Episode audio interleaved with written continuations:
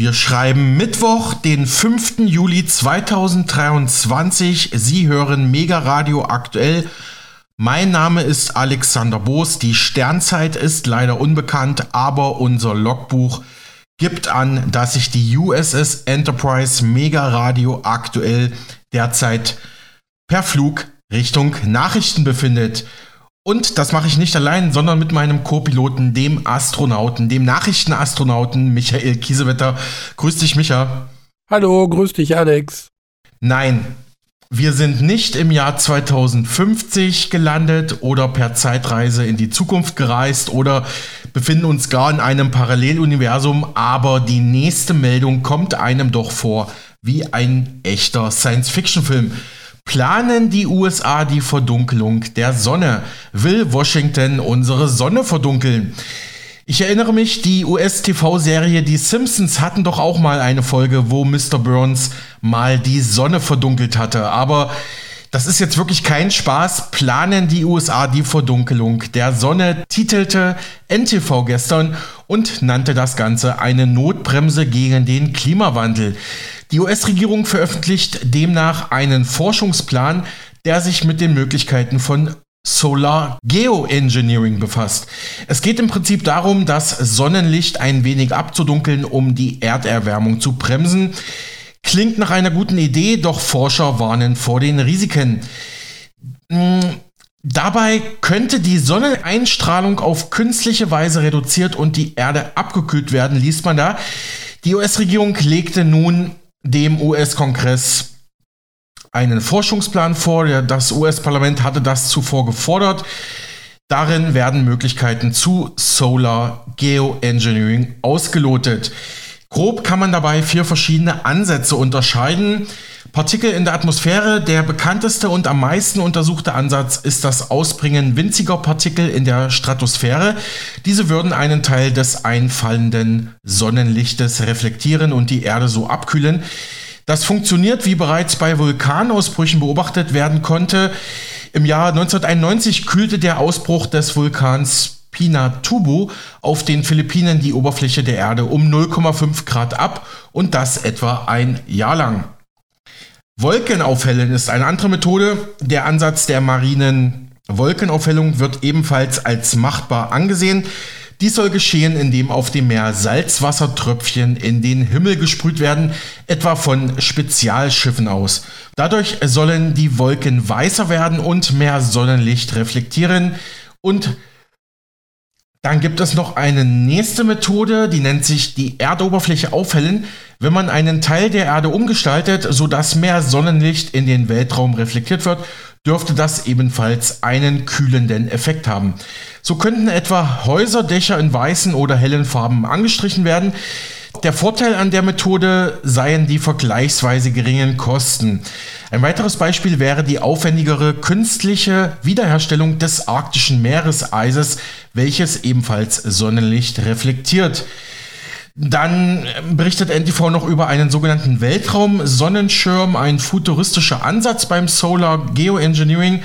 Bei dieser Methode wird ein großer Sonnenschirm oder mehrere kleinere an einem bestimmten Punkt zwischen Erde und Sonne platziert. Dadurch soll eine permanente partielle Sonnenfinsternis erzeugt werden. Ja, klingt alles wirklich absolut Science-Fiction-mäßig. Ähm, der Fokus im Bericht der US-Regierung liegt demnach auf ähm, ja, der Untersuchung von Vor- und Nachteilen bei diesen atmosphärischen Methoden, also Aerosolinjektionen und Aufhellen von Wolken.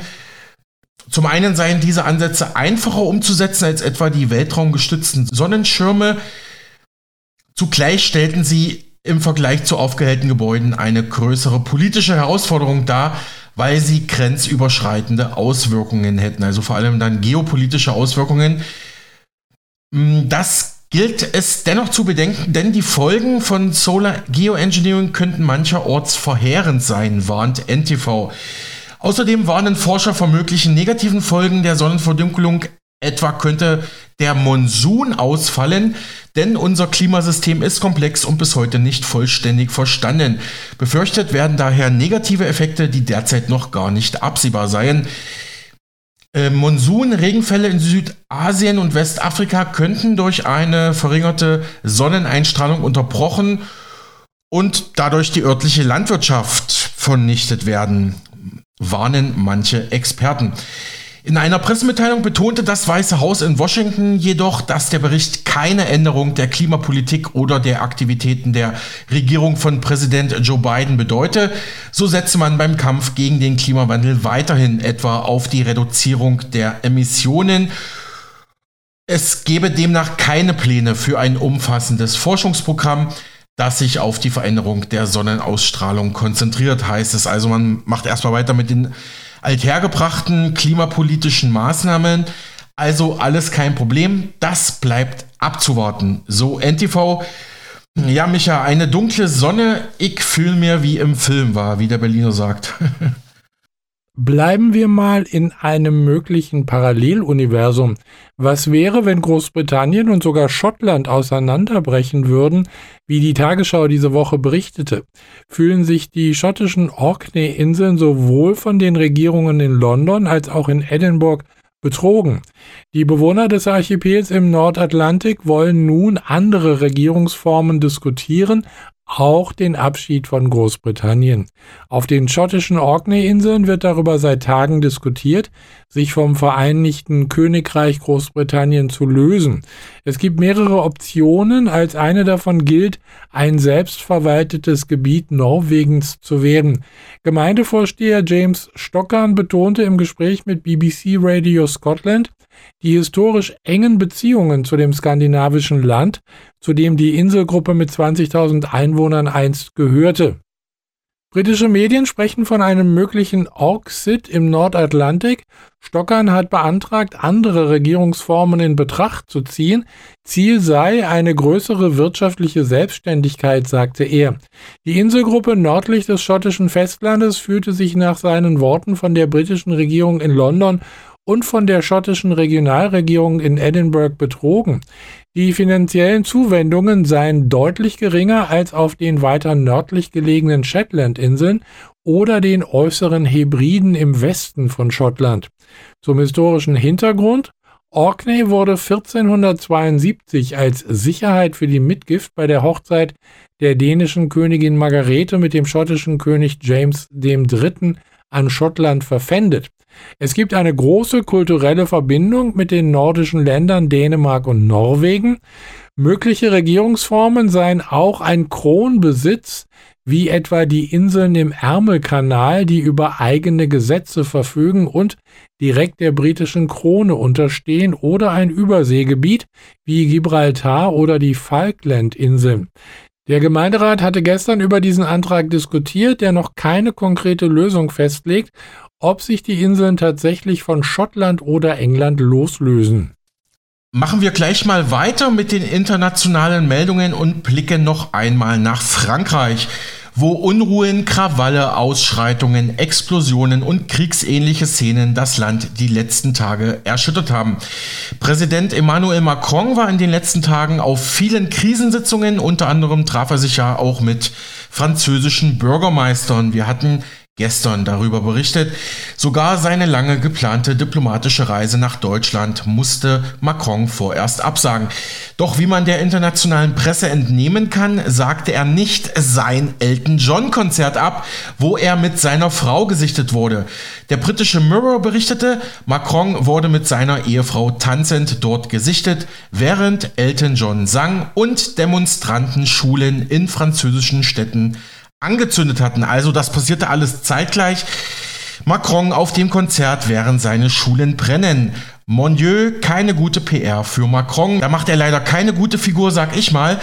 Und viele andere fragen sich natürlich, ob solche Unruhen wie in Frankreich jetzt auch auf Deutschland überspringen könnten. Chrissy Rieger berichtet für uns über Hintergründe der Proteste, über die generelle Protestkultur in Frankreich wo ja einst die französische Revolution geboren wurde und natürlich auch zur Frage, ob die Welle nun möglicherweise ebenso auf die Bundesrepublik überschlagen könnte. Man spricht inzwischen von Bürgerkrieg in Frankreich.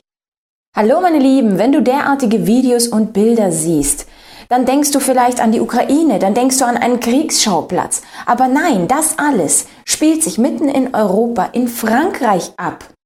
Berichtet dagegen wird darüber nicht so groß wie die Situation in der Ukraine. Warum? In der EU hat man natürlich alles im Griff. In der EU passiert sowas nicht. Und zweitens könnte es ja möglicherweise erstens Sorgen bereiten und zweitens vielleicht auch andere Völker dazu aufstacheln, dasselbe zu tun. Und in diesem Video schauen wir uns das aber genauer an, denn darüber wird einfach viel zu wenig berichtet, was sich gerade in Frankreich abspielt. Es sind wirklich, es sind richtig, richtig heftige Bilder. Ich meine, also man hat das Gefühl, in Frankreich herrscht derzeit Anarchie. Die Situation soll schlimmer als in 2005 sein. Es brennen Polizeiwachen, Schulen werden zerstört, Plünderungen in vielen Orten, viele Großbrände, viele brennende Autos und Mülltonnen. Es gibt Straßensperren, man sieht, wie Polizei flüchtet, man sieht, wie brennende Autos irgendwo reinfahren. Der gesamte Nahverkehr in äh, Frankreich wurde stillgelegt. 40.000 Polizisten sind im Einsatz. Es gab bisher 170 Festnahmen. Ja, und das alles, äh, warum ist das passiert? Was ist da gerade los? Und die große Frage ist auch, und darüber beschäftigen sich sogar Experten in den Medien, und auch das schauen wir uns mal genauer an, warum ist das in Deutschland nicht der Fall, sondern in Frankreich? Vielleicht hast du auch da deine eigene Meinung, äh, dann schreib sie auf jeden Fall nieder.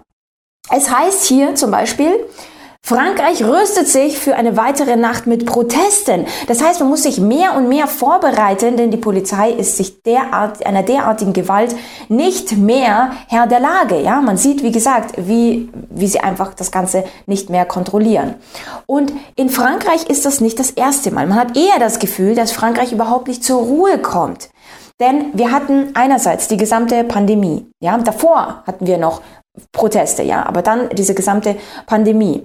Wir hatten dann die Rentenreform, was immer noch nicht zu Ende ist, darüber sprechen wir jetzt. Und nun, was ganz, ganz ähm, sozusagen äh, gewaltig aufgebauscht wurde, war der Tod eines 17-Jährigen im Pariser Vorort Nanterre. Ja, da hat eine Verkehrskontrolle ein tödliches Ende genommen und daraufhin hat man gegen Polizeigewalt in Frankreich demonstriert. Wobei ich sagen muss, dass das nicht der einzige Grund ist. Die Tagesschau berichtet, mehr als 600 Festnahmen nach Krawallen stand 30.06. So, im Großraum Paris und weiteren französischen Städten, also auch nicht auf ein, eine Ortschaft gebündelt, sondern wirklich auch flächendeckend, hat die Polizei in der Nacht zum Freitag mit einem massiven Aufgebot versucht, erneute Krawalle nach dem Tod eines Jugendlichen bei der Polizeikontrolle zu verhindern. In etlichen Städten kam es dennoch erneut zu Auseinandersetzungen, wie die Zeitung Le, Le Parisien und der Sender äh, BFM TV berichtet. Beamte seien mit neun Vorfällen in Marseille, Lyon, Pau, Toulouse und Lille konfrontiert worden, teilte die nationale Polizei mit. Das ist wirklich heftig. Man rechnet wieder von erneuten Protesten im Hunderttausender Bereich, also wirklich 800.000. Man spricht von wirklich sehr, sehr vielen Menschen, die hier auf die Straße gehen. Seit Wochen protestieren hier die Merkur schreibt und dabei geht es um die Rentenreform. Denn man hat gedacht, dass äh, grundsätzlich mh, dieser, die, dieser Vorschlag durch ein Misstrauensvotum gestoppt wird. Aber das wurde es nicht. Also kannst du dir vorstellen, dass die Proteste dementsprechend dann auch weitergehen. Hunderttausende Menschen in Paris und anderen Städten demonstrieren aufgrund dieses, äh, ja, dieser Rentenreform, wo eben die französische Regierung das Renteneintrittsalter von 62 auf 64 erheben möchte. So, jetzt denkt sich natürlich, äh, sage ich mal, der normale Deutsche, ja, äh, hm, haben Sie es eigentlich noch ganz gut, oder? Ich meine, bei uns wird das schon viel, viel höher angehoben. Aber in Deutschland passieren derartige Dinge nicht. Da schauen wir uns aber nochmal an, warum es in Deutschland dann dementsprechend nicht solche Ausschreitungen gibt wie in Frankreich. Denn Frankreich ist eigentlich auch, äh, sage ich mal, in der Form vergleichbar vom Wohlstand, von von ähm, der Situation. Aber natürlich, jedes Land hat irgendwo seine eigene Mentalität, seine eigene Kultur, weshalb ich auch immer wieder sage, diese ist doch genau das, was ein Land auch wunderschön macht. Es sind nicht nur das Wetter oder die Naturgegebenheiten, dass man hier Wälder hat und bei dem anderen Palmen oder sonst irgendwas, sondern es sind auch die Menschen, die ein Land zu dem machen, dass sie sind. Und deswegen sage ich, das wird gerade eigentlich sehr stark zerstört. Aber gut, ähm, jedenfalls wurde diese Hoffnung auf dieses Misstrauensvotum gestoppt. Infolgedessen eskalierte dementsprechend die Gewalt. Und wir sprechen hier wirklich von sehr, sehr starker Gewalt. Ich habe hier noch ein paar Eindrücke. Ähm, Auslöser war der Tod eines 17-jährigen Teenagers, der von der Polizei bei einer Verkehrskontrolle erschossen wurde, obwohl es andere mildere Mittel gegeben hätte, um ihm am unerlaubten Weiterfahren zu hindern, ähm, ja, oder zum Stehen zu bringen. Fakt ist, dass Frankreich seit der Gelbwestenbewegung nicht mehr zur Ruhe kommt. So, wenn du das hörst, ein 17-Jähriger bei einer Verkehrskontrolle, gut, das erinnert an Dinge in den USA, aber das erinnert auch eigentlich, was passiert eigentlich gerade alles in Deutschland? In Deutschland, wo du siehst, wie zum Beispiel ein Mann, ja, so wird in den Medien, wird sonst nichts dazu getan, sondern ein Mann, ja, auf einem Spielplatz, sechs Kinder verletzt mit einem Messer. So. Und da passiert nichts außer Empörung. Und hier siehst du ein 17-Jähriger, der äh, wohl dementsprechend nicht zum Stehen gekommen ist, als dass er dann äh, getötet werden musste oder auch nicht musste. Es gab anscheinend mildere Mittel und so weiter. Das sorgt aber für derartige Gewalt. So, da fragt man sich dann dementsprechend schon, was ist da eigentlich los? Und in Deutschland gibt es jeden Tag derartige Meldungen, die, ich sage mal, einen Teil der Bevölkerung sehr, sehr ähm, stark erzürnen, einen anderen Teil vielleicht passiv äh, walten lassen. Und äh, naja, da fragt man sich schon, was ist der Grund? Und ich wollte hierbei noch etwas einfügen. Und zwar das, was der französische Präsident Macron eigentlich zu diesen Ausschreitungen sagt. Denn du kannst dir vorstellen, er hat diese gesamte Rentenreform überhaupt ins Spiel gebracht. Er steht zu dieser Rentenreform und möchte daran auch nichts ändern. Wie du siehst, das ganze Land tobt, das ganze Land ist dagegen aber es heißt, doch, das machen wir jetzt. Und jetzt pass auf. Ähm, Macron hat im Jahre 2020 zu den Libanesen gesagt, die Revolution passiert nicht auf irgendeinen, auf irgendeinen Vorschlag, auf irgendeinen, ähm, ja, dass es jemanden gibt, der das sozusagen befiehlt, auf einen Befehl hin, sondern die Menschen machen es. Und deswegen sieht er es als vernünftig, da auch hinzuschauen und zu sehen, äh, was passiert gerade, warum sind die Menschen unzufrieden. Und was denkst du, sagt Macron im Jahre 2023? Man hat das Gefühl, warte, wie würde eine Frau Baerbock sagen, er hat sich um 360 Grad gewendet, aber du weißt, was ich meine, ja? Und zwar hat er dort zu den Franzosen gesagt, in diesem Jahr 2023, Proteste sind nicht legal. Und niemand hat das Recht, gegen die Stellvertretung des Volkes zu protestieren. So, jetzt denkst du dir schon so, hä, warum sagt man das den anderen Völkchen und man selber akzeptiert aber überhaupt nicht, was das eigene Völkchen sagt? Das erinnert uns irgendwie auch an unsere eigene Politik. Naja, gut. Und trotzdem muss man sagen, ich habe hier noch diesen Artikel. Die Merkur schreibt, das ist ein wichtiger Grund, warum die Franzosen Gewalt eingeschlossen. Ähm, heftig aufbegehrt, sagt Politikwissenschaftler Maria Becker. Denn in Frankreich gibt es eine Protestkultur, die auf Siege zurückschauen kann. Man feiert dort Revolutionen. Der Nationalfeiertag ist der 14. Juli. Becker hat das Zentrum für Konfliktforschung an der Universität Marburg mit aufge auf, ähm, und dementsprechend kann sie natürlich äh, verstehen, was da los ist.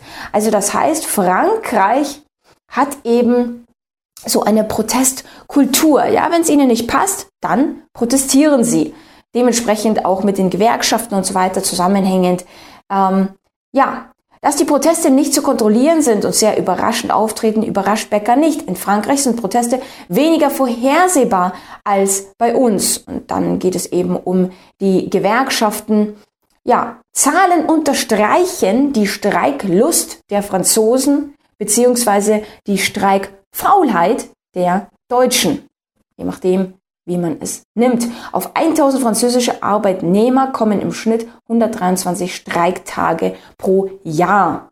In Deutschland, jetzt halte ich fest, sind es sieben Streiktage. Ja, so. Ähm, man sagt, in Frankreich herrscht ein kollektives Bewusstsein. Also das heißt, auch wenn es nicht um dich geht, wenn du sagst, okay, ich komme jetzt nicht gerade direkt in Rente, so, oder vielleicht bin ich schon in Rente und mich betrifft das jetzt nicht in dem Fall. Und trotzdem ist dieses kollektive Bewusstsein, dass man sagt, nein, das geschieht in meinem Land nicht. Das geschieht für meine zukünftigen Generationen nicht. Und deswegen lohnt es sich dann dementsprechend auf die Straße zu gehen. So. Also das heißt, ein kollektives Bewusstsein für Unrecht und ähm, dann geht man eben auf die Straße. Dann macht man eher die zentrale Obrigkeit verantwortlich und geht auf die Straße. Und zwar alle, nicht nur die, die betroffen sind. Und hier hat sie eben einen Vergleich gemacht zu den Deutschen. Und die Deutschen, die suchen die Schuld lieber bei sich selbst als bei der Obrigkeit, bei der Stellvertretung. Ähm, sie zweifeln, und jetzt pass auf, die Makrostrukturen nicht an. Also ich würde jetzt sagen, das bezweifle ich dementsprechend. Ähm, natürlich wird dem Deutschen, ich sage mal so geschichtlich gesehen, eine sehr große Schuld schon mal in die Wiege gelegt. Was man schon in der Schule, im Geschichtsunterricht durchkaut, was immer wieder die Politik betont, was selbst die eigene Stellvertretung dem Volk dauernd unter die Nase reibt, so bist du etwa so und so, denn du hast ja schon so eine große Schuld in dir. Das heißt, dass alles, diese Schuld, jetzt zum Beispiel auch diese gesamte Klimawandelgeschichte, auch du, da bist du schuld. Also das heißt, diese Schuldfrage ist natürlich sehr, sehr groß. Aber dass der Deutsche überhaupt nicht an der Stellvertretung, am politischen System, an diesen Makrostrukturen anzweifelt, das bezweifle ich. Dass es dieses kollektive Bewusstsein nicht gibt, da gebe ich äh, denjenigen dann schon irgendwo recht. Weil es heißt ja dann doch ganz schnell, ach komm, da können sich andere drum kümmern. By the way, bei den Protesten, was ich noch anfügen wollte, da gibt es auch sehr, sehr viele äh, Stimmen, dass grundsätzlich, man hat ja auch gesehen in Frankreich, auch diese gesamte Migrationskrise, die auch Frankreich sehr stark betrifft, worunter Frankreich auch sehr stark leidet. Und das hat definitiv auch sehr, sehr viel da mitzuspielen. Okay. Soweit dieser Bericht der Aktionärin Chrissy Rieger vom vergangenen Sonntag. Von Frankreich geht es jetzt wieder nach Deutschland. Schauen wir auf die Bundespolitik, beginnend mit einem gewohnt scharfzüngigen Kommentar bei The Pioneer. Beim Medium von Journalist Steingart hieß es vor wenigen Tagen, der Aufstieg der Populisten ist die Signatur unserer Zeit.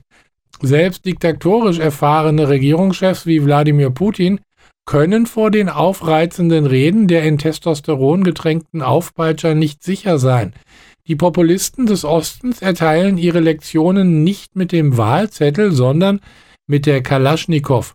Der Marsch auf Moskau von der Wagner-Gruppe war auch für den starken Mann im Kreml ein Wetterleuchten. Anders als die Söldner der Wagner-Gruppe schlagen sich die Populisten des Westens allerdings nicht in die Büsche.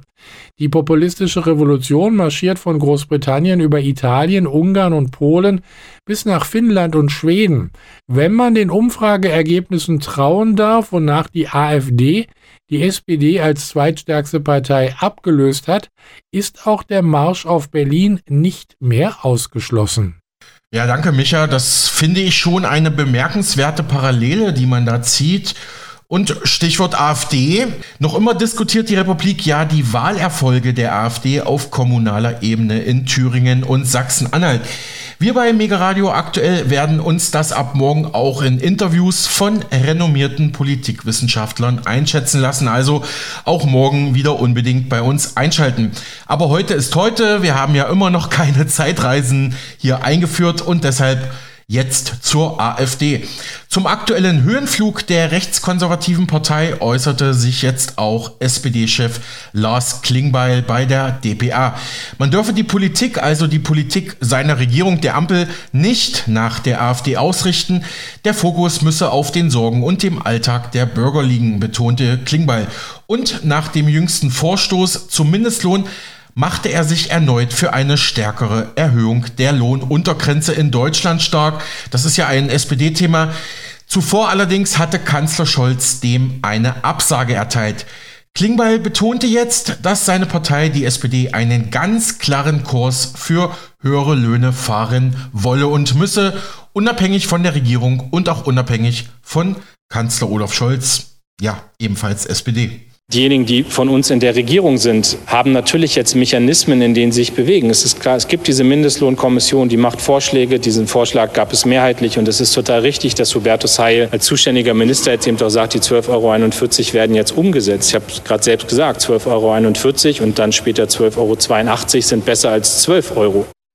Aber als SPD-Vorsitzender habe ich gestern sehr klar gemacht, worum es uns eigentlich geht, nämlich dass wir angemessene Löhne haben und da reichen mir die 12,41 Euro nicht. Und jetzt haben wir eine europäische Mindestlohnrichtlinie, die in Brüssel verabschiedet wurde und in den nächsten zwei Jahren umgesetzt werden muss von den Mitgliedstaaten. Und da bietet sich eben nochmal auch der Boden für eine politische Debatte um den Mindestlohn an. Wenn man diese europäische Richtlinie umsetzt, dann bedeutet das 13,50 Euro, 14 Euro. Ähm, und wir werden als SPD präsent sein in der Debatte. Und das ist kein Widerspruch zur Regierungspolitik. Das ist äh, vielleicht eine andere Rollenverteilung. Aber ich stehe als SPD-Vorsitzender nicht dafür, dass ich Kompromisse und grüne und liberale Politik automatisch mitdenke, sondern ich mache klar, wofür die SPD steht. Und wir wollen, dass Menschen gerade in Krisenzeiten gut verdienen. Und da sind uns 12,41 Euro zu wenig. Die AfD ist zusätzlich eine Partei, die schlechte Laune verbreitet und die dafür sorgt, dass die Laune schlecht ist in diesem Land. Äh, und gleichwohl hat die AfD keine Antworten auf die Herausforderungen, die aktuell unsere Zeit bestimmen. Die AfD hat keine Antworten, wie gute Löhne erreicht werden können, keine Idee, wie ein Rentenkonzept der Zukunft aussehen kann, keine Mobilitätskonzepte. Man spielt mit Sorgen und Ängsten.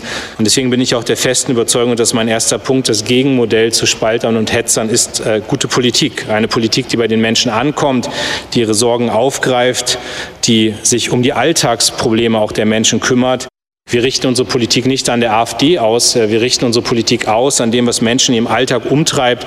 Aber da geht es genau um die Fragen, die ich gerade angesprochen habe. Bezahlbare Energie, Löhne, Mindestlöhne, aber eben auch Tarifbindungen. Es geht um die Mobilität, gerade im ländlichen Raum. Und es geht um die Frage, wie wir in Europa zusammenleben. Soweit SPD-Chef Klingbeil gegenüber der DPA gestern.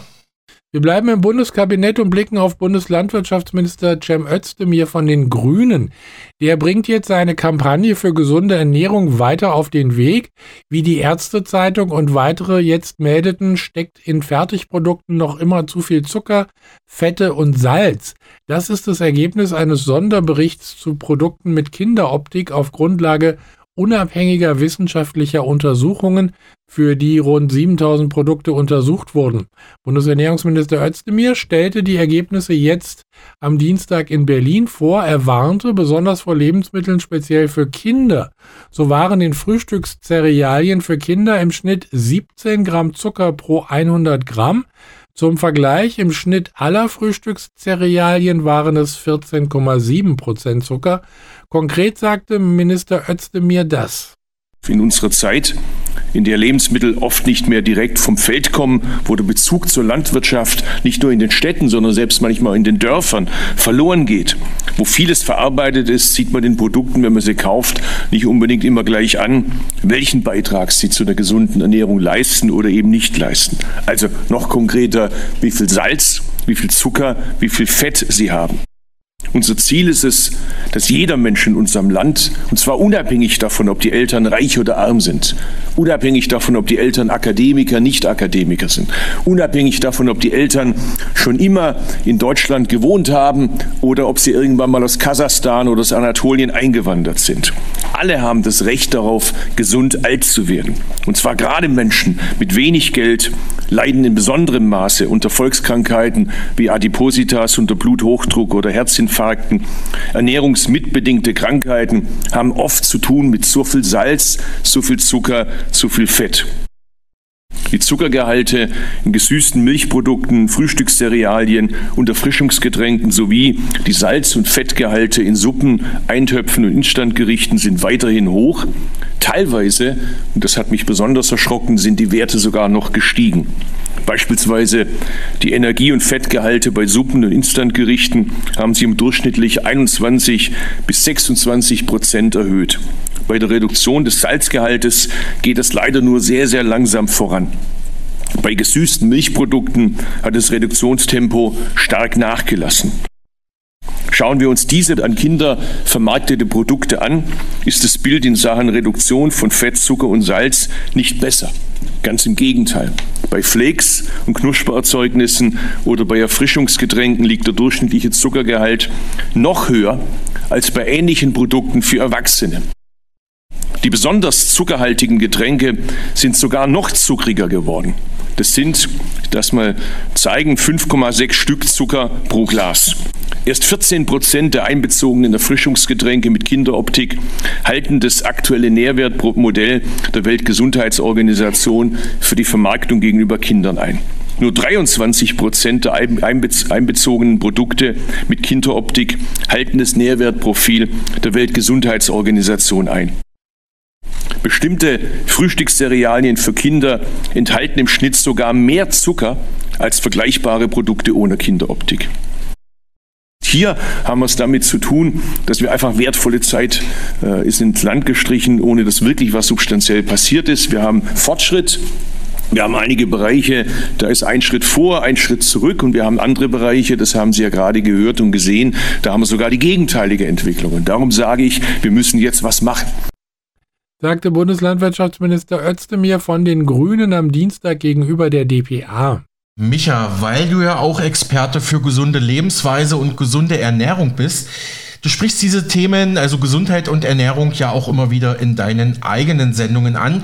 Was hältst du denn jetzt von dem neuen Vorstoß von Özdemir und was hältst du von zuckerhaltigen Lebensmitteln im Allgemeinen? Ja, ich habe ja auch Interviews schon darüber geführt. Diese zuckerhaltigen Lebensmittel im, sind wirklich äh, nicht sehr prickelnd für den Körper. In einem Interview hatte mir auch die Deutsche Adipositas Gesellschaft bestätigt, dass das, was Özdemir da jetzt macht, schon mal besser ist als gar nichts. Aha, okay. Hm. Ja, danke, Micha.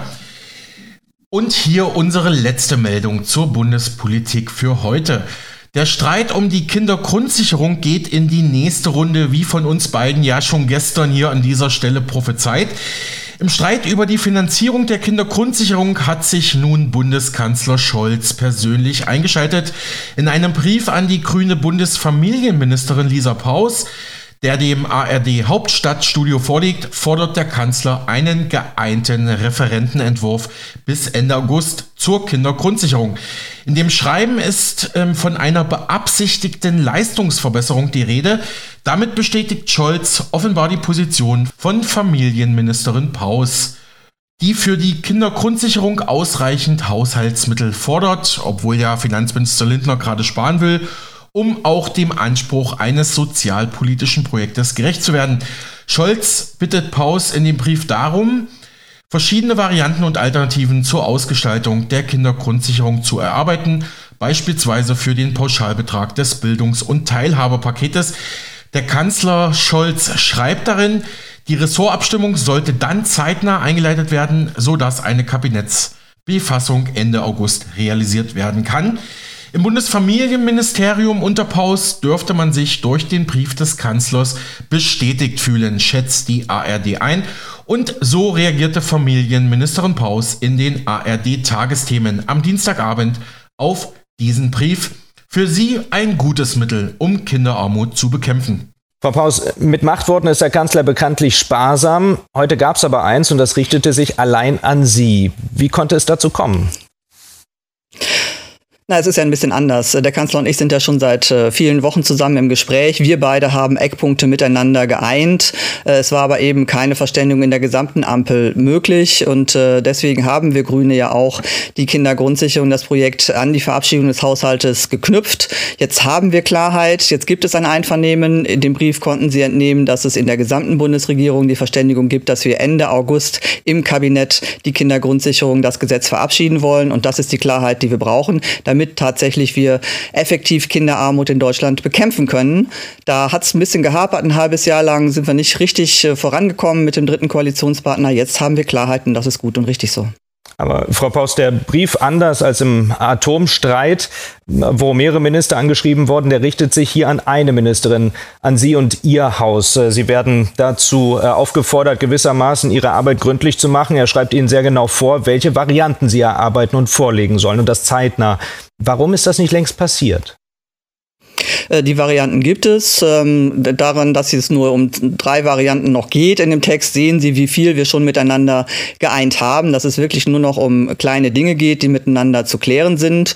Und äh, das wurde ja sehr, sehr lange äh, von einem Koalitionspartner in Frage gestellt. Da haben wir jetzt die Klarheit, die Kindergrundsicherung kommt.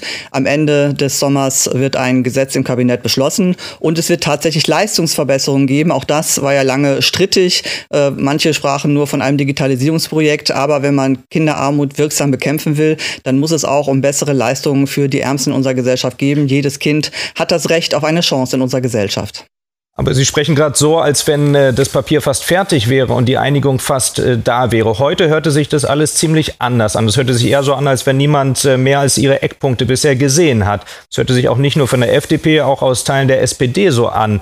Und diese Eckpunkte, das, was man bisher gelesen hat, die reichen ja anscheinend nicht aus. War Ihnen das nicht vorher klar, dass praktisch vor heute mehr vorliegen muss? Ähm, dieses Projekt der Kindergrundsicherung ist ein großes ähm, Reformvorhaben. Es geht um das zentrale sozialpolitische Projekt. Und ja, dieses Projekt war lange Zeit strittig, äh, insbesondere von einem Partner in der Ampel. Und deswegen habe ich natürlich äh, das jetzt nicht mit allen lang und breit diskutiert, um es nicht in der Öffentlichkeit zerreden zu lassen, sondern ich möchte ja, dass dieses Projekt gelingt sagte Bundesfamilienministerin Lisa Paus von den Grünen der ARD am Dienstag. Micha, ich würde sagen, lass uns jetzt noch einmal ins Ausland und in die Ukraine schauen. Da habe ich schon seit Wochen Vermutungen auf dem Schirm, dass sich die USA politisch und militärisch vielleicht schon bald aus dem Konflikt zurückziehen könnten. Bei der linken Zeitung ist Anfang Juli ein Text erschienen von Thomas Röper, der den kritischen Blog Antispiegel betreibt. Stammhörer werden sich vielleicht an ihn erinnern. Er war ja in dieser NATO-Gesprächsrunde mit Dirk Pohlmann mit dabei, wo es um NATO-Kampfjets und mehr ging. Hatten wir ja hier im Programm vor zwei Wochen, glaube ich, gebracht. Röper vermutet Seitdem im Januar ein neues Papier der Rand Corporation erschienen ist, das ist ein wichtiger Think Tank für die US-Außenpolitik, dass die USA derzeit einen eleganten Abgang aus dem Ukraine-Abenteuer planen. So die Überschriften bei der linken Zeitung und beim Antispiegel am 4. Juli, also gestern. Beide Medien haben denselben Beitrag von Thomas Röper übernommen. Ich hatte übrigens diese mögliche Exit-Strategie der USA aus der Ukraine heraus auch schon mit einem Kollegen in der Mega Radio aktuell Redaktion besprochen. Also kurz gesagt, man liefert Schrottteile, Schrottwaffen in die Ukraine, verdient damit noch etwas Geld, weiß aber auch, dass diese Waffen nicht die Wende bringen im Kampf gegen Russland. Man unterstützt als USA zwar vordergründig immer noch Zelensky und Kiew, aber hintergründig sei wohl schon der US-Haushalt für die nächsten Jahre ohne Unterstützung für die Ukraine geplant. Das geht aus durchgestochenen Informationen aus dem US-Kongress hervor. Man will sich also als US-Regierung rausmogeln aus dem Konflikt, der auch Washington langsam zu teuer wird. Doch wie will man das alles seinen NATO-Partnern verklickern? So zumindest Röper mit seinen Einschätzungen. Er schreibt, Langsam wird klar, wie die USA aus dem Ukraine-Abenteuer rauskommen wollen, ohne vor der internationalen Öffentlichkeit das Gesicht zu verlieren. Ob diese Rechnung aufgeht, sei jedoch fraglich. In dem Papier hat die Rent Corporation der US-Regierung empfohlen, einen Ausweg aus der Ukraine zu suchen, denn die Ziele, die die USA in der Ukraine verfolgt haben, wurden nicht erreicht. Das waren Ziele wie Russland wirtschaftlich zu zerschlagen, international zu isolieren und auch die russische Armee entscheidend zu schwächen. All das wurde laut Röper nicht erreicht. Stattdessen mussten die USA die Ukraine mit inzwischen über 100 Milliarden US-Dollar unterstützen und ein Ende ist kaum abzusehen, während die USA in dem Konflikt nichts zu gewinnen haben, denn, so Rand, wo die Grenzen der Ukraine verlaufen, ist für die USA unwichtig und die ungeheuren Kosten nicht wert. Röper berichtet seit Februar in, im Antispiegel über dieses Papier und die Anzeichen dafür, dass das Ganze nun offenbar umgesetzt wird.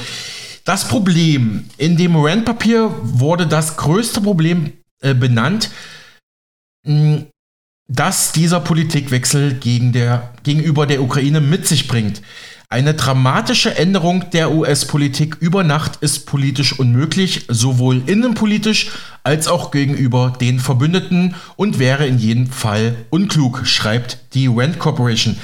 Die USA müssten also einen Weg finden, so Röper, die anstehende 180-Grad-Wendung, also keine 360-Grad-Wendung wie bei Baerbock, weil dann steht man ja wieder am Ausgangspunkt, sondern hier geht es um wirklich eine echte 180-Grad-Wendung. Ja, wie man eine solche sowohl innenpolitisch als auch äh, gegenüber den Partnern äh, ja dann erklärt.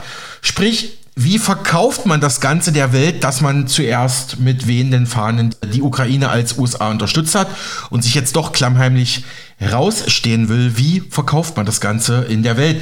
Schließlich könnte selbst in Brüssel der EU-Zentrale dass eigentlich jede Entscheidung Washingtons auch zum eigenen Schaden gehorsam umsetze, schreibt Röper, die Frage aufkommen, wozu man all die Milliarden bisher für die Ukraine aus dem Fenster geworfen hat und auch die eigene Energieversorgung und Wirtschaft an die Wand gefahren habe, wenn man am Ende gegenüber Russland klein beigeben müsse. Der Westen kann nicht mehr, meint Thomas Röper. Wie erwähnt, deutscher Journalist, der in St. Petersburg lebt. Nur zur Verdeutlichung ein paar Fakten, die erklären, warum der US-geführte Westen aus dem Ukraine-Abenteuer aussteigen muss. Die Waffenarsenale des Westens sind mittlerweile ziemlich leer und allgemein bekannt ist auch, dass die westliche Rüstungsindustrie nicht so schnell produzieren kann, wie Kiew Waffen verbraucht. Von einer Auffüllung der westlichen Arsenale sei deshalb kaum zu reden. Deutschland soll beispielsweise bereits mitgeteilt haben, keine Waffensysteme mehr an die Ukraine schicken zu wollen, sondern Berlin wolle sich stattdessen auf Reparatur und Wartung der bereits gelieferten Waffensysteme konzentrieren. Generell beim Geld sehe es schlecht aus. Gerade wurde gemeldet, dass sich die westliche Hilfe für die Ukraine auf inzwischen 170 Milliarden Euro summiert habe.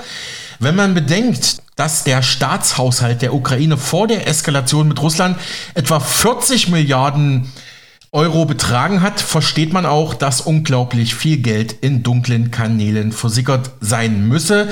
Denn laut den Meldungen seien 50 Prozent der Gelder, also etwa 85 Milliarden Euro, Finanzhilfen für den ukrainischen Staatshaushalt.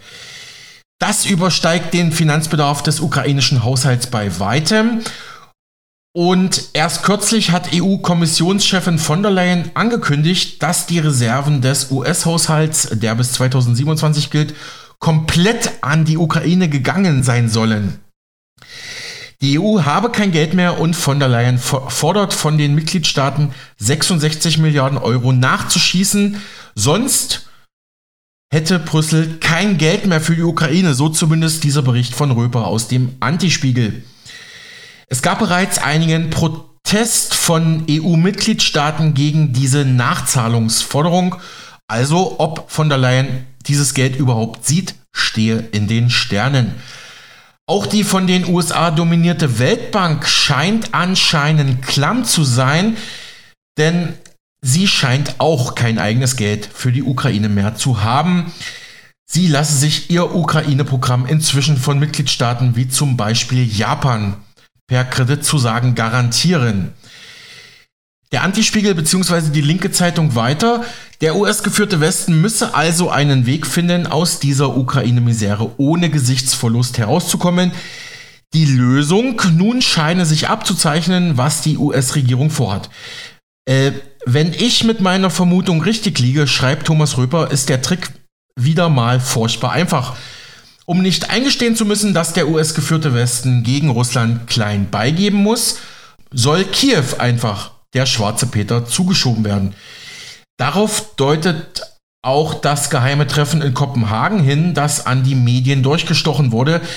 Die Version ist oder das Narrativ ist, dass Kiew angeblich zu dem Treffen geladen hatte, um den globalen Süden, also dabei vor allem die Mitglieder der BRICS-Staaten, auf die Seite Kiews und damit auf die Seite des US-geführten Westen zu ziehen. Dass das nicht funktionieren würde, war eigentlich absehbar und so ist es nun auch gekommen. Trotzdem sei die Rede davon, dass demnächst Friedensgespräche auf der Basis von Zelenskis Friedensformel stattfinden sollen. Röper hält das für unwahrscheinlich. Außerdem sprach der spanische Ministerpräsident äh, davon, die EU wolle eine Weltkonferenz zum Frieden in der Ukraine abhalten, was eine sehr bemerkenswerte Aussage ist, wenn man bedenkt, dass die EU offiziell immer noch das Gegenteil verkündet. Und Spanien ist ja EU-Mitglied, nämlich die Ukraine im Kampf gegen Russland so lange zu unterstützen, wie es nötig ist. Aus dem offiziellen Brüssel ist daher auch von einer Weltkonferenz zum Frieden in der Ukraine bisher nicht zu hören. Wir hatten diese Friedenspläne von Spanien und China ja auch häufig bei uns im Programm. Das Narrativ, man müsse Russland auf dem Schlachtfeld besiegen, scheint sich in Anbetracht der fatalen ukrainischen Gegenoffensive erledigt zu haben. Das zumindest legen die Meldungen aus ernstzunehmenden westlichen Medien nahe, zu denen die deutschen Medien übrigens nicht gehören. Schreibt Röper, weil sie bei solchen Gelegenheiten immer die Letzten sind, die den Kurswechsel übernehmen. Man sollte sich besser bei US-Medien oder russischen Medien oder chinesischen Medien informieren, anstatt bei Spiegel, Tagesschau und so weiter, wenn man zumindest einen kleinen Eindruck von dem bekommen will, was tatsächlich im Ukraine-Konflikt vor sich geht. Kurz gesagt, offenbar wollen die USA Kiew dazu drängen, Gesprächen mit Russland zuzustimmen, damit der Westen sagen kann, er habe damit nichts zu tun, das sei allein Kiews Entscheidung, aber man unterstütze die ukrainische Regierung natürlich. Man sei sich im Westen natürlich darüber im Klaren, dass das nicht so einfach ist. Erstens müsse man Kiew irgendetwas bieten und sei es auch nur pro forma und in leeren Worten, wenn man sich nicht international blamieren will und zweitens muss man natürlich auch Russland was bieten und entgegenkommen. Beginnen wir mit Kiew. Die Regierung will in die NATO, allerdings scheint das inzwischen unrealistisch geworden zu sein, weil Russland dem niemals zustimmen wird, was ja letztlich auch der Grund für die aktuelle Eskalation ist oder war. Solange ein NATO-Beitritt der Ukraine auf der Tagesordnung bleibt, wird Russland seine Militäroperation, also den Krieg, nicht stoppen. Sowohl die Rand Corporation hat sich in ihrem Papier faktisch von Kiews NATO-Mitgliedschaft verabschiedet, wie auch die NATO selbst, schätzt der Antispiegel ein. Die Aufnahme der Ukraine in die NATO müsste einstimmig erfolgen, was unwahrscheinlich ist und angesichts der militärischen Kriegslage heute vollkommen unrealistisch. In den Statuten der NATO steht auch geschrieben, ein Land, das sich derzeit in einem Konflikt, in einem akuten, laufenden militärischen Konflikt befindet, darf kein Mitglied der NATO werden. Das war zumindest der Stand jetzt vor dem Krieg. Aber ähm, das wäre, also meine persönliche Meinung, das wäre, also das wäre ein absoluter Affront und ich weiß auch gar nicht, ob das institutionell und auch logistisch geht, weil die Ukraine ja immer sich immer noch im Krieg befindet. Also kann man da wirklich ähm, ganz einfach die, die Armee dann auch den, den NATO-Standards anpassen und was dann noch alles so da kommt, obwohl ja Röper meint, das sei eigentlich schon lange passiert, dass die ukrainische Armee mittlerweile schon auf NATO-Stand ist. Aber nun gut, das ist vielleicht ein Thema für eine andere Sendung. Ähm, auch NATO-Generalsekretär Jens Stoltenberg, der zuletzt angekündigt hat, sein Amt noch um ein weiteres Jahr zu verlängern. Also er bleibt noch ein weiteres Jahr NATO-Chef. Auch er hat als NATO-Generalsekretär inzwischen offen gesagt, dass die Ukraine wohl erstmal kein NATO-Mitglied wird. Daher werden seit einiger Zeit diverse Varianten von Sicherheitsgarantien für die Ukraine besprochen, schreibt Röper beim Antispiegel und bei der linken Zeitung weiter. Dass die USA Kiew die sogenannte israelische Lösung vorgeschlagen haben, also diese Zwei-Staaten-Lösung sozusagen, in Israel sind es ja Palästinenser und Israelis, hier wären es dann Ukrainer und Russen mit jeweils zwei eigenen Staaten. Also, dass dieser Vorschlag kam, dieses israelische Modell, das hat mittlerweile sogar schon die Zelensky-Regierung auch bestätigt, obwohl US-Außenminister Anthony Blinken kürzlich eine Frage dazu ausgewichen ist. Allerdings dürfte all das kaum ausreichend sein, weshalb noch andere Ideen im Gespräch sind. Jetzt wurde gemeldet, dass sogar die EU über eigene Sicherheitsgarantien für die Ukraine diskutiert. Das könnte bis zu einer Entsendung von Militärmissionen in die Ukraine reichen. Abgesehen davon, dass Russland dem niemals zustimmen wird, weil es eine neutrale Ukraine ohne ausländische Soldaten fordert, sind auch manche EU-Staaten dagegen. Österreich, Irland, Zypern und Malta sind neutrale Staaten, die EU-Mitglieder sind, aber darauf verweisen, dass ihr neutraler Status es ihnen verbietet, bei so etwas mitzumachen. Trotzdem scheint das Thema heiß diskutiert zu werden, denn belgische Medien melden, dass in Brüssel derzeit wöchentlich neue Ideen für Sicherheitsgarantien für die Ukraine auf den Tisch kommen. Hinter den Kulissen passiert also einiges, worüber deutsche Medien ihre Leser nicht informieren. Ich sag mal so, wenn die Vermutung von Röper stimmt, versuchen die USA sich aus den Verhandlungen rauszuhalten und stattdessen früher oder später direkte Verhandlungen zwischen Kiew und Moskau stattfinden zu lassen. Das hätte für die USA den Vorteil, dass Russland bei den Verhandlungen vom Westen nichts fordern kann, weil der Westen offiziell ja gar nicht mit am Verhandlungstisch sitzt. Da man in Russland aber überzeugt ist, dass Moskau mit dem US-geführten Westen im Krieg liege, dürfte diese Rechnung der US-Regierung nicht aufgehen, was Russland alles von den USA und der, der NATO fordern dürfte, äh, wurde bereits zusammengefasst, zum Beispiel eine neutrale Ukraine. Übrigens hatte erst kürzlich der russische Außenminister Lavrov in einem Interview dazu gesagt, Präsident Putin hat mehrfach betont, dass wir für eine Zusammenarbeit offen sind, aber was unsere früheren westlichen Partner betrifft, so können wir uns nicht auf Vereinbarungen mit ihnen verlassen, auch nicht solche rechtlicher Art. Im Klartext bedeutet das, dass Russland dem US-geführten Westen rein gar nichts mehr glaubt, nicht einmal, wenn es vertraglich festgelegt ist. Also dieser Inhalt. Ne? Also das bedeutet, Russland hegt nur noch Misstrauen gegenüber dem Westen. Der hat einfach schon zu viele Verträge mit Russland gebrochen. Der Westen wird also etwas Handfestes liefern und leisten müssen, um Russland ernsthaft zu signalisieren, dass man es ernst nimmt. Hier könnte man als erste Schritte beispielsweise die Aufhebung wichtiger Sanktionen und die Freigabe eingefrorener russischer Guthaben nennen. Ja, also dass dann die, zum Beispiel die eingefrorenen Oligarchenkonten im Ausland wieder äh, freigeschaltet werden, dass die Russen da wieder an ihr Geld kommen. Fazit vom Antispiegel und von der linken Zeitung hier im Beitrag von Thomas Rüpper. Vieles sei noch spekulativ, aber die Lage eindeutig. Der Westen ist am Ende seiner Kräfte und hinter den Kulissen scheint es viel Bewegung zu geben, was die Vermutung, dass die Ideen aus dem Rand Corporation Papier umgesetzt werden, stützt. Schließlich könnte Russland den Westen auch weiter ausbluten lassen, denn Kiew alleine könnte Russland keine Woche mehr Widerstand leisten. So viel dazu. Und wie immer meine Frage zum Schluss, hast du denn noch etwas zum Schmunzeln mit dabei? Oh ja, oh ja, da habe ich echt was. Ich staune immer wieder, wenn ich den Hollywood-Schauspieler Thomas Kretschmann lese, dass der aus Dessau kommt.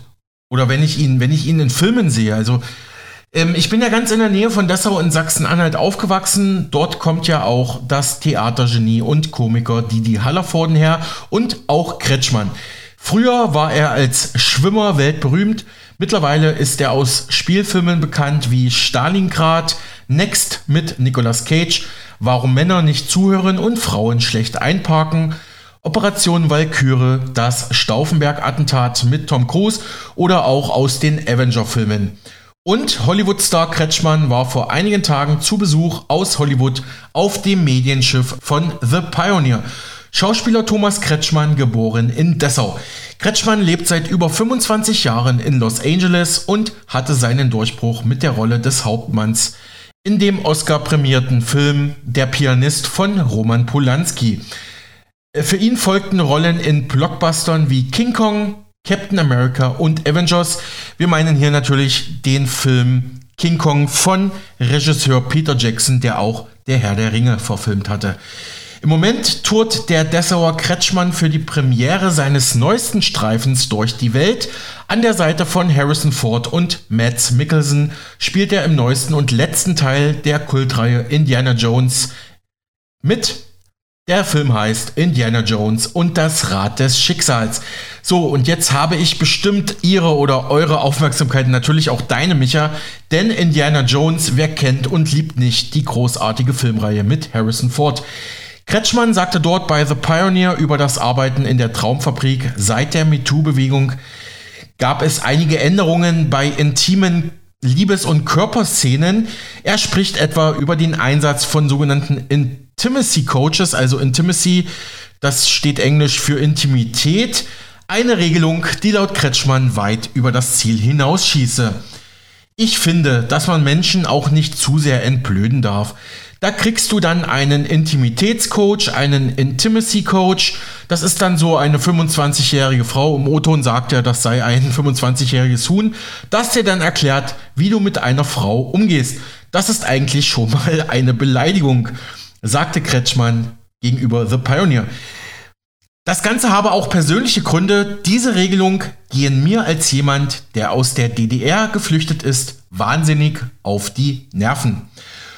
Und die DPA berichtet, Indiana Jones, der wohl kultigste Abenteurer aller Zeiten, kehrt ins Kino zurück. Und das, obwohl sein Hauptdarsteller Harrison Ford inzwischen schon 80 Jahre alt ist. Und Ford hat nicht nur für den fünften Indie-Film nochmal die Peitsche geschwungen, sondern tingelt auch gerade persönlich um die Welt, um für Indiana Jones und das Rad des Schicksals die Werbetrommel zu rühren. Wir haben Harrison Ford und seinen weiblichen Co-Star Phoebe Waller Waller-Bridge vor einigen Tagen in Berlin bei der Deutschlandpremiere von Indiana Jones 5 getroffen und Sie dürfen jetzt reinhören. Oh, Nein, es war nicht hart. Ich liebe meine Arbeit. Ich liebe diese Story. Wir hatten ein tolles Drehbuch und gute Schauspieler, mit denen ich arbeiten konnte. Also das war nur die reine Freude. It was just a joy. Harrison being the most open and friendly and incredible person on set. Er war der offenste und netteste Mensch am Set. Er ist zwar immer noch eine Ikone des amerikanischen Kinos, aber manchmal löst er einfach Kreuzworträtsel oder holt sich einen Tee. Und wenn er dann zurückkommt, wird uns dann wieder klar, oh mein Gott, da ist Harrison Ford. Aber er selber hat sich nie verändert, nur wir drumherum benehmen uns seltsam. Er ist ganz geduldig und freundlich und ironischerweise ist er selber, der einen runterholt, wenn wir mal wieder ausflippen, weil wir mit Harrison Ford zusammen sind. Is Harrison when we're all freaking out about being around Harrison.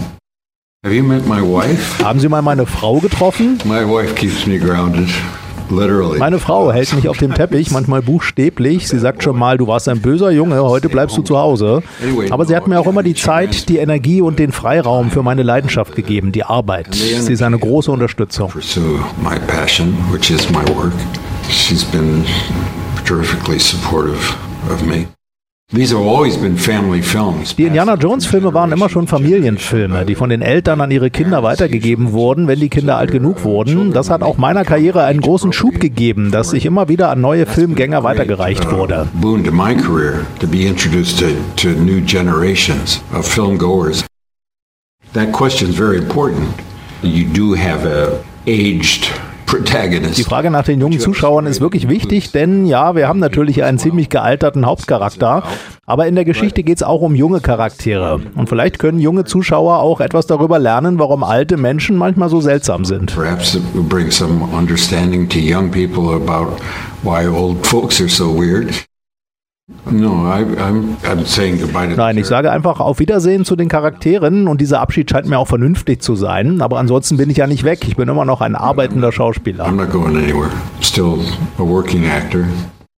I'm positive. Positiv, ich kann das bestätigen nochmal. Ich bin so dankbar, Indies Geschichte mit diesem Film so abrunden zu können. Ich liebe diesen Film wirklich sehr und er macht es mir wirklich gut möglich, jetzt mit etwas anderem weiterzumachen. Appropriate to go on to something else. Sie hörten Hollywood-Star Harrison Ford in einem Exklusivinterview mit der deutschen Presseagentur dpa vom 27. Juni 2023 zum Kinostart seines neuesten Filmes Indiana Jones 5 und das Rad des Schicksals. Der Film kam am 29. Juni 2023 in die deutschen Kinos. Mit dabei, wie gehört, der in Dessau geborene Hollywood-Schauspieler Thomas Kretschmann. Ja, dann vielleicht ab mit dir ins Kino, Micha. Ich danke dir auf jeden Fall wieder mal, wie gehabt, ne? Mach's gut. Mach's gut, Alex. Tschüss. Und wir machen Nachrichten.